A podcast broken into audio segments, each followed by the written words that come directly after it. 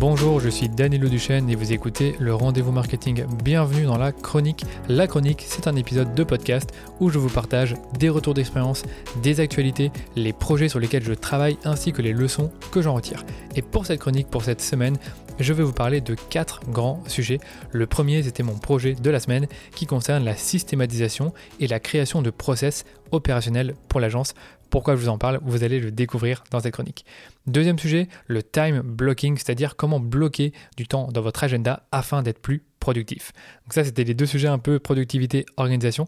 Ensuite, on va parler marketing et je vais répondre à une question que je me pose souvent et que j'ai déjà euh, souvent vu sur les réseaux, c'est faut-il publier le même contenu sur tous vos réseaux sociaux? Et si oui, comment faire?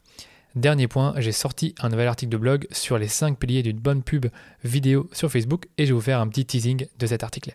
Je vous propose de commencer par mon projet de la semaine sur les systèmes, les templates et les process opérationnels. Ça fait longtemps que je voulais vous parler des process, des systèmes et des templates. Je sais que les termes sont un peu ennuyants, corporate à première vue, mais ils sont vraiment de l'importance quand on veut scaler, quand on veut rester organisé et faire en sorte que tout continue à bien fonctionner, même quand on n'est plus la personne qui va faire toutes ces choses dans l'entreprise. Parce que quand on lance une entreprise, on est généralement seul ou à deux peut-être, et on va avoir différentes casquettes, on va, faire différentes tâches. C'est un peu ce que, je, ce que je disais dans une chronique il y a quelques semaines ou quelques mois, c'est que j'expliquais que en tant que fondateur de l'entreprise, j'ai fait beaucoup de choses. J'ai fait de l'admin, j'ai fait du marketing, j'ai fait de la vente, euh, j'ai géré les comptes clients, euh, j'ai fait de la facturation, enfin plein de choses qui sont liées au bon fonctionnement et au développement de l'entreprise.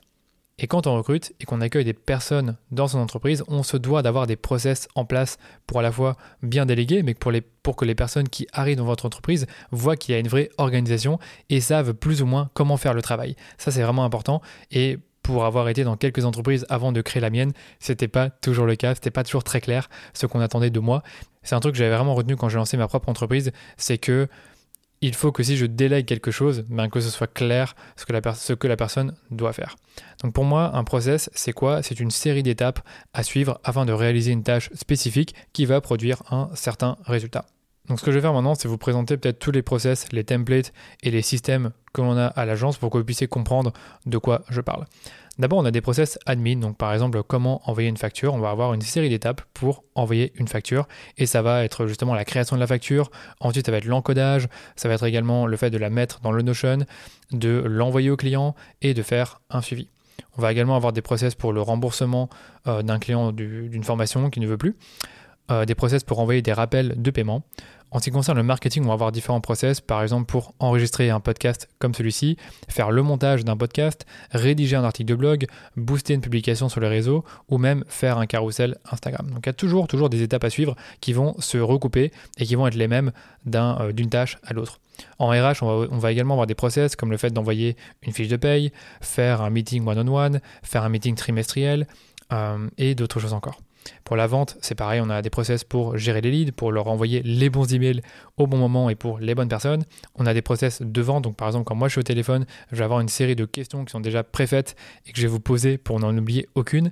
On va également avoir des process pour créer et envoyer des devis et des process pour relancer des prospects à qui on a envoyé des devis. Et ensuite on a tous les process d'opération clients, donc tout ce qui concerne la gestion de campagne euh, des clients de l'agence. Et c'est ce sur quoi j'ai travaillé cette semaine parce que c'est un truc qui est très complexe, parce que vous vous rendez bien compte que déléguer son expertise et faire en sorte que les personnes avec qui je travaille vont avoir la même façon de fonctionner que moi, c'est pas facile. Donc du coup, j'ai pris beaucoup de temps en fait à, reprendre le contenu de ma formation et le contenu que j'avais déjà créé euh, dans mes process pour le rendre vraiment plus, plus simple à suivre et plus, euh, on va dire, plus clair, plus processé, on va dire, j'arrive pas à l'expliquer, mais avec vraiment à chaque fois différentes étapes.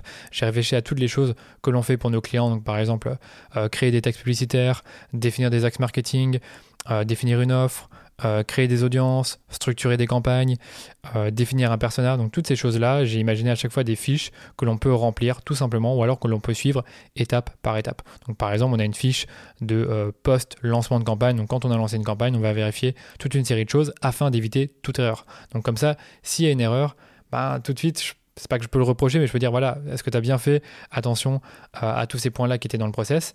Si tu n'as pas fait attention, bah, la faute, te revient et pas forcément, ça vient pas forcément de moi. Donc en fait, le but, c'est vraiment de faire en sorte que la qualité de service est la même, que ce soit moi qui gère les campagnes, Quentin, Pierre ou encore un autre.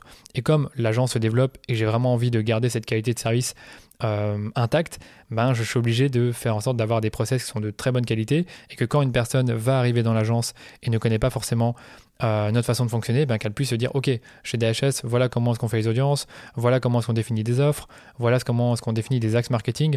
Donc par exemple au niveau des axes, ben, j'ai imaginé en gros un tableau avec euh, toute une série euh, d'axes qui reviennent souvent d'un client à l'autre. Donc par exemple un axe sur la réassurance, un autre sur le bénéfice, un autre sur l'offre, un autre sur le reportage, et ainsi de suite. Donc j'en ai une vingtaine d'axes que j'ai identifiés avec l'équipe bien évidemment. Et le but encore une fois, c'est que ce travail-là puisse être plus ou moins le même pour chaque client. Évidemment, ce sera compliqué de faire exactement la même chose pour chaque client, mais il y a vraiment des choses qui vont vraiment être similaires d'un client à l'autre. Et ça, c'est ce sur quoi j'ai travaillé cette semaine et dont je voulais vous parler. Du coup, qu'est-ce que vous devez en retenir Eh bien, de documenter tout ce que vous faites plus d'une fois. Donc ça, c'est une erreur que j'ai faite au début, c'est que je faisais des choses, mais je ne le documentais pas. Donc par exemple, au niveau de l'admin, euh, je faisais des remboursements pour les formations, je faisais, euh, je gérais mes, mails et j'allais peut-être euh, envoyer plusieurs fois le même mail, mais j'allais pas forcément le mettre dans un outil de prise de notes. Et en gros, l'idée, c'est vraiment, dès que possible, de documenter ce que vous allez faire plus d'une fois. Quand vous documentez, ce que je vous conseille, c'est de faire trois types de process, soit une liste qui va être très détaillée, donc purement et simplement 5 étapes pour envoyer une facture, eh ben on va montrer euh, toutes les étapes. Étape 1, euh, aller dans euh, l'outil de, CRM. Étape 2, cliquer sur le bouton X pour arriver à la facturation, et ainsi de suite. Donc vraiment faire un truc très très détaillé avec des captures d'écran, mais vraiment un truc que n'importe qui peut suivre, n'importe qui, parce que c'est simple, il y a juste à suivre le process. Euh, ce que j'allais dire également, c'est que le process peut être également une checklist. C'est ce que je vous disais avec la checklist euh, post-lancement de campagne. Quand on lance une campagne, on va vérifier sur si tous les points sont bien cochés. Et également, ce que j'ai vu sur euh, l'un des process que Magali crée pour la partie gestion de la boîte mail, elle a également mis des conditions. Donc par exemple, si un email contient euh, une facture ou des reçus, vous devez le marquer avec euh, une, étoile rouge et l'archiver, et ainsi de suite. Donc il y a toujours des conditions qui fait que quand quelqu'un va arriver dans ma boîte mail et devoir la gérer, donc admettons que euh, plus tard j'ai une nouvelle personne qui va gérer ma boîte mail, bah, la personne saura directement quoi faire, étant donné que tout a été écrit et vraiment de, manière très très spécifique, très claire sur ce qu'il faut faire quand on voit un mail en particulier avec tel objet ou avec tel document à l'intérieur. Ensuite, une fois que les process sont créés, incitez vos équipes à implémenter les process. Ce que je vous conseille, c'est de faire en sorte de rendre ces process faciles d'accès. Moi, je les ai mis dans mon Notion, je les ai mis dans mon espace de travail, donc c'est très simple d'y arriver, donc on peut y aller en quelques clics. Et j'incite également les membres de l'équipe à les mettre en favori. Et bien sûr, j'allais dire, vous êtes le premier à devoir montrer l'exemple. Donc quand j'accueille une nouvelle personne dans l'entreprise, j'essaye de lui montrer comment est-ce que j'utilise mes propres process. Parce que si moi-même, j'utilise pas mes process, ça risque de moins bien se passer si j'oblige quelqu'un à le faire. Et enfin, j'allais dire, ne créez pas les process vous-même si vous n'avez pas réalisé la tâche au moins une fois.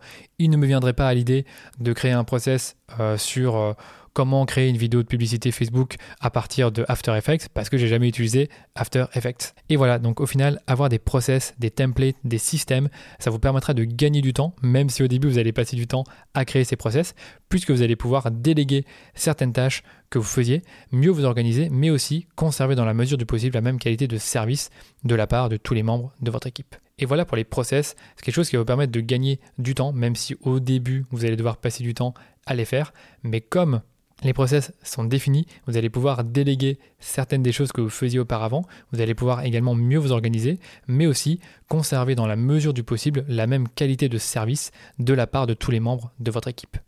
Passons maintenant au time blocking, le deuxième sujet de cette chronique. Je voulais vous en parler et j'ai envie de dire si je vous parle tant de productivité sur ce podcast ou même sur mes réseaux sociaux, c'est parce que je crois fermement en l'idée que les personnes qui ont du succès sont productives et un minimum organisées.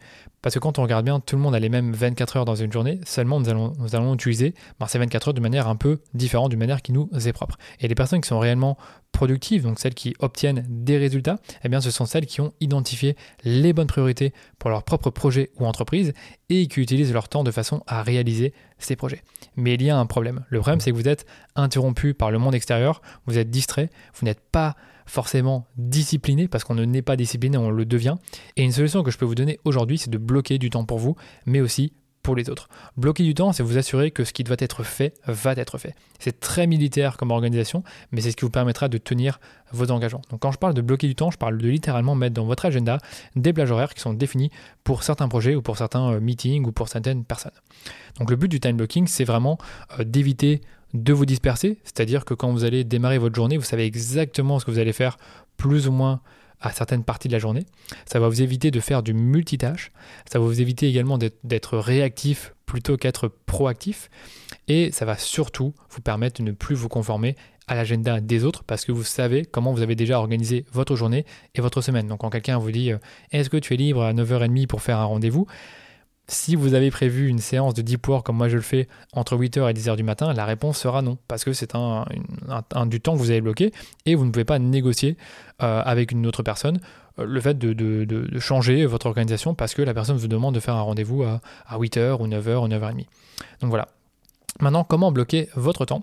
Eh bien, ce que je vous conseille, c'est de toujours identifier une priorité pour votre journée en fonction de votre rôle. Donc, si je prends mon rôle à moi, ben, mon rôle, c'est de trouver des clients pour l'agence ou pour les formations. Ça, c'est mon rôle principal. Donc, d'office, ce que je ferai le matin, ça va être relié à ça. Ça va être générer des leads, euh, trouver des façons d'améliorer euh, mes articles, trouver des façons d'avoir plus de leads grâce au blog, ça va être créer du contenu, ça va être travailler sur les formations, ça va être les mettre à jour, ça va être en faire la promotion, faire des lancements, enfin vous avez un peu compris. Donc le but vraiment de mes, euh, de mes deep work, donc du temps que j'ai bloqué le matin entre 8 et 10 heures, entre 8 et 10 heures du matin, eh bien ça va me permettre de travailler sur ces tâches qui sont les plus importantes pour moi et qui vont vraiment dépendre d'un mois à l'autre ou d'une semaine à l'autre. Ça dépend vraiment des projets que je me suis fixé. Une fois que vous avez défini votre plus grosse priorité de la journée, bien vous allez bloquer du temps pour cette priorité. Moi, ce que je vous conseille vraiment, ce qui m'a vraiment beaucoup aidé, c'est de bloquer une plage de deux heures une fois par jour au moins et le faire le matin si possible. C'est peut-être pas toujours possible, je suis conscient qu'on a tous des agendas différents, des vies différentes. Moi j'aime bien le faire le matin, certains le font très tôt le matin, à 6h du matin, à 7h. Moi je le fais à 8h parce que j'aime pas me lever trop tôt non plus. Mais de 8 à 10, je suis focalisé sur cette priorité et je vais tout faire pour la terminer. Parfois, j'arrive pas à terminer avant 10 heures, donc je continuerai euh, dans la, suite de la journée, donc j'en parlerai juste après. Mais vraiment faire en sorte que ce rendez-vous, il est avec vous, il est avec vous-même, il est dans votre agenda et vous n'allez pas être interrompu par les autres. Donc typiquement, vous allez essayer de, euh, de ne pas regarder vos mails, de ne pas toucher à votre téléphone, de ne pas avoir euh, dans votre fenêtre Chrome énormément d'onglets ouverts pour vraiment être concentré sur cette priorité euh, bah, qui dépend de vous. Bien sûr, ce que je vous conseille vraiment, c'est de ne pas terminer votre journée sans avoir terminé votre tâche la plus importante. C'est ce que je vous disais. Parfois, il arrive que je vais travailler sur ma plus grosse priorité le matin et je n'y arriverai, pas à finir en deux heures. Donc ce que je fais généralement, c'est que je reporte la suite de, ce travail à un moment plus propice dans la journée, donc peut-être l'après-midi, en fin d'après-midi, mais je vais faire en sorte de terminer ma journée en terminant ma tâche la plus importante. Et s'il faut reporter certaines tâches qui sont moins importantes, je le ferai. Ce que je vous conseille aussi, en plus de bloquer votre plus grosse priorité dans la journée, c'est de bloquer du temps pour des tâches ou des missions récurrentes. Donc comme des rendez-vous d'équipe, moi mes rendez-vous d'équipe sont tous les lundis à 11h.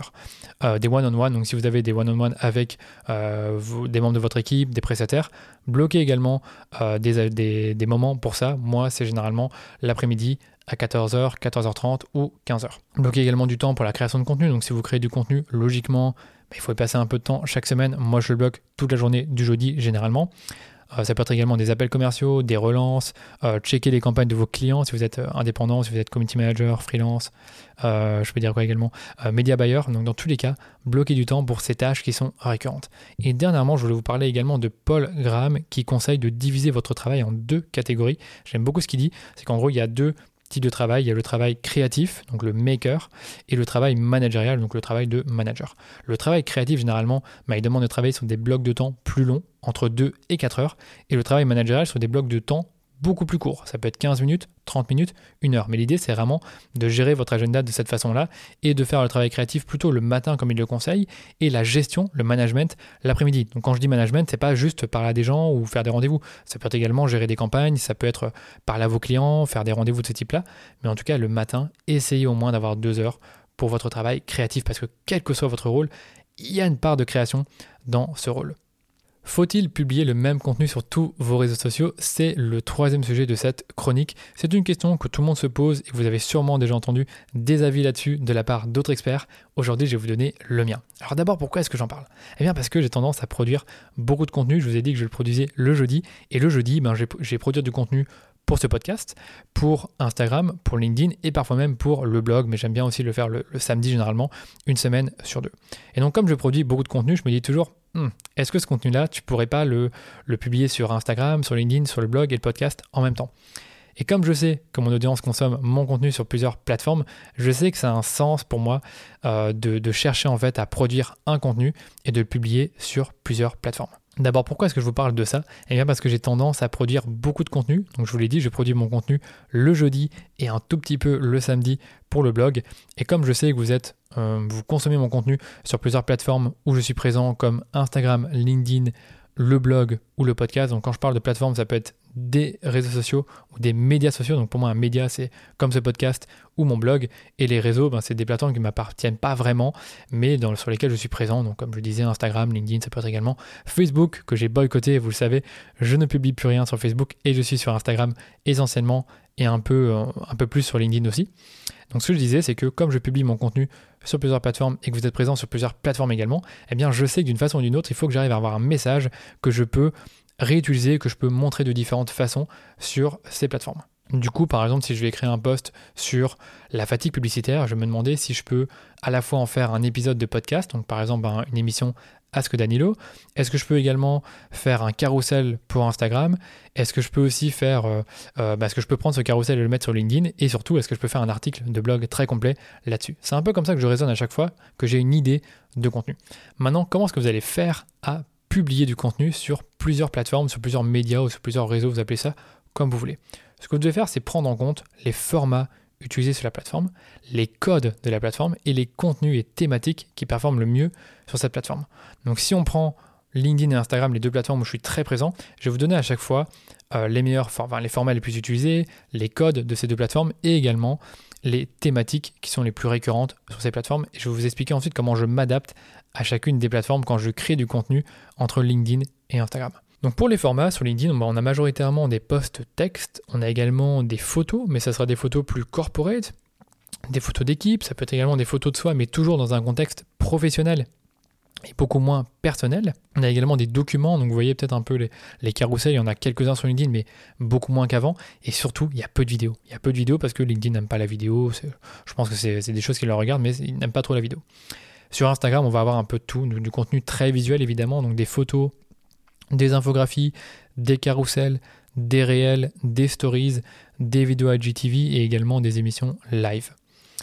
Maintenant, quels sont les codes sur LinkedIn et sur Instagram? Eh bien, sur LinkedIn, on aura beaucoup plus du storytelling, mais orienté professionnel. On va débattre, peut débattre plusieurs sujets, j'y reviendrai juste après. On va montrer son expertise, on va montrer l'envers du décor de son, entreprise. Et de manière générale, sur LinkedIn, ben, les gens, ils sont pour trouver de l'emploi, pour soit trouver des clients, donc comme moi, ou développer son réseau professionnel. C'est ce que je fais également. Sur Instagram, les codes sont un peu différents. On peut éduquer sur Instagram, mais on va le faire de manière plus visuelle. On va pas forcément euh, mettre trop de détails techniques parce que c'est pas trop le cœur de la plateforme. On va plutôt montrer ça de manière plus visuelle. On va faire du storytelling, mais on fera un storytelling plutôt personnel plus que professionnel. On va également avoir une, photo qui va avec l'histoire. Donc si par exemple moi je raconte une histoire, il faudrait que j'ai une photo qui est contextuelle par rapport à l'histoire que je raconte. On peut également avoir des photos de voyage, des selfies, des photos faites par un photographe. Donc j'imagine bien que si moi je mets un selfie sur Instagram et que je mets une description, je pense pas que ce soit une bonne idée que je remette le selfie sur LinkedIn et que je mette la même description. Ça n'aurait pas trop le sens. On va aussi montrer l'envers du décor de l'entreprise ou de sa vie personnelle sur Instagram, ça se fait également, mais il faut vraiment comprendre que Instagram est plutôt orienté perso. Donc même si vous êtes chef d'entreprise, je pense pas encore une fois que le fait de montrer euh, votre, ordinateur ou des choses comme ça, ou je sais pas, des documents, je pense pas que ça marchera beaucoup. Par contre, si vous, mettrez, si vous montrez des choses qui sont plus personnelles, euh, ça fonctionne beaucoup mieux. Dans tous les cas, sur Instagram, on est vraiment là pour se montrer, montrer ce qu'on possède. On veut se rendre attractif aux yeux du monde. On veut être inspiré, on veut rêver. On veut pas forcément être trop sérieux comme on pourrait l'être sur LinkedIn. Et enfin, on a les thématiques, comme je vous l'ai dit, donc sur chaque réseau, on a des thématiques qui fonctionnent mieux que d'autres. Donc par exemple sur LinkedIn, on le sait, tout ce qui concerne le monde de l'emploi, le télétravail, l'entrepreneuriat, les levées de fonds, le management, les ressources humaines, c'est des choses, c'est des sujets qui sont abordés sur LinkedIn beaucoup plus que sur Instagram. Et sur Instagram, eh bien, on va avoir tout ce qui peut fonctionner du, moment Et sur Instagram, il y a beaucoup de thématiques qui peuvent fonctionner du moment que vous pouvez le montrer visuellement. Par contre, notez qu'en B2C, c'est beaucoup plus simple de communiquer sur Instagram parce que vous allez pouvoir montrer vos produits et vos services d'une manière plus visuelle, notamment dans la mode, la beauté, les voyages, la santé, la nutrition, le sport, enfin toutes ces choses, tous ces domaines-là. C'est très simple d'être, d'être euh, actif sur Instagram. Voilà, je vous ai dit beaucoup de choses par rapport à Instagram et par rapport à LinkedIn. Ce que je voulais vous expliquer, c'est que quand vous créez un contenu et que vous allez le publier sur une de ces plateformes, vous devez adapter votre contenu quand vous le publiez. par exemple, sur LinkedIn, j'ai publié des posts sur iOS 14. Ça n'a pas trop de sens que je les mette sur Instagram, à moins que je puisse le montrer visuellement. Mais là, encore une fois, iOS 14, c'est un, un thème un peu technique, un peu trop expert, et je pense pas que ça passerait bien sur Instagram. Euh, j'avais fait un autre post qui avait bien marché sur Instagram, donc c'était euh, un post sur le thème de la comparaison. C'était un truc qui était, c'était une réflexion personnelle. Je l'ai mis sur Instagram avec une photo, ça a super bien marché. Je l'ai remis sur LinkedIn avec juste du texte mais pas la photo, ça n'a pas marché. Donc franchement, il y, a, il y a, encore une fois, il y a des thèmes qui fonctionnent mieux d'un réseau à l'autre et il faut les identifier en publiant. Par contre, ce que je fais aussi sur Instagram et euh, LinkedIn, c'est que j'ai publié des illustrations sur Instagram et quand je vois que le thème plaire sur LinkedIn, je vais la republier sur LinkedIn. Donc par exemple, je fais des illustrations sur la productivité, sur l'organisation.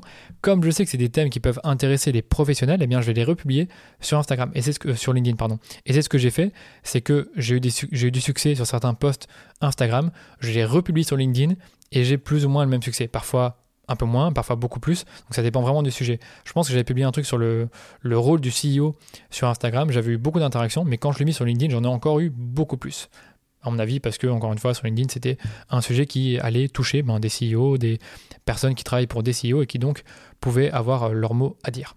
Donc pour conclure, ce qu'il faut vraiment retenir de tout ce que je vous ai dit ici, c'est de ne pas publier le même post tel quel sur plusieurs plateformes. Et par exemple, si vous faites euh, un post Instagram, vous allez éliminer les hashtags quand vous allez les mettre sur LinkedIn, vous allez peut-être modifier votre copywriting et vous allez euh, peut-être, je sais pas, rendre les textes, les paragraphes et les, les phrases plus courts sur LinkedIn parce que on a tendance à beaucoup plus scanner sur LinkedIn que sur Instagram. Pour conclure, ce que je vous conseille vraiment, c'est de créer au moins un post natif sur chaque plateforme. Et si vous pouvez le recycler sur d'autres plateformes, alors allez-y, mais prenez en compte le format et faites vos propres tests et vous verrez ce qui fonctionne. Comme je vous l'ai dit avec la productivité, j'ai constaté que ça fonctionnait bien de publier euh, mes posts Instagram et de les remettre sur LinkedIn. Donc pour conclure, faites juste attention à ne pas publier le même post tel quel sur plusieurs plateformes. Essayez également de créer au moins un post natif par semaine pour chaque plateforme. Et si vous voyez que vous pouvez le recycler sur d'autres plateformes, alors allez-y, mais prenez toujours en compte le format du post. Également, ce que j'allais dire, c'est faites vos propres tests et vous verrez ce qui fonctionne le mieux pour vous. Je vous l'ai dit, sur Instagram, je publie des, des posts sur la productivité. Et eh bien, quand je les publie sur LinkedIn, généralement, ça marche, donc je le referai pour la prochaine fois. Et on termine par le teasing de mon nouvel article de blog sur les 5 piliers d'une publicité vidéo performante et captivante sur Facebook Ads. Je ne vais pas vous faire attendre plus longtemps. Les 5 piliers, c'est le premier, c'est le scroll stopper, donc avoir quelque chose qui va attirer l'attention dès le départ. Deuxième pilier, identifier un objectif clair pour votre vidéo. Troisième pilier, développer une idée centrale pour votre vidéo, donc quel est le message que vous voulez faire passer. Quatrième pilier, créer la vidéo au bon format pour Facebook et Instagram. Et enfin, terminer votre vidéo par un appel à l'action évident. Comme toujours, je vous donne énormément d'exemples euh, illustratifs et des explications supplémentaires dans l'article de blog. Donc si vous voulez lire l'article, vous pouvez le lire en vous rendant sur le blog ou dans le lien que je vous ai mis dans les notes de l'épisode. Et voilà pour cette chronique les amis, j'espère qu'elle vous a plu. Si c'est le cas, faites-le moi savoir, dites-le moi en stories, dites-le moi sur LinkedIn, sur Instagram ou laissez un avis 5 étoiles sur Apple Podcast. Et n'oubliez pas, je vous retrouve maintenant tous les vendredis pour répondre à vos questions, que ce soit sur les pubs Facebook, le copywriting, la création de contenu ou l'entrepreneuriat. Donc abonnez-vous au podcast pour ne pas manquer les prochains épisodes et suivre mes prochaines chroniques. Je vous dis à très vite pour un nouvel épisode du rendez-vous marketing.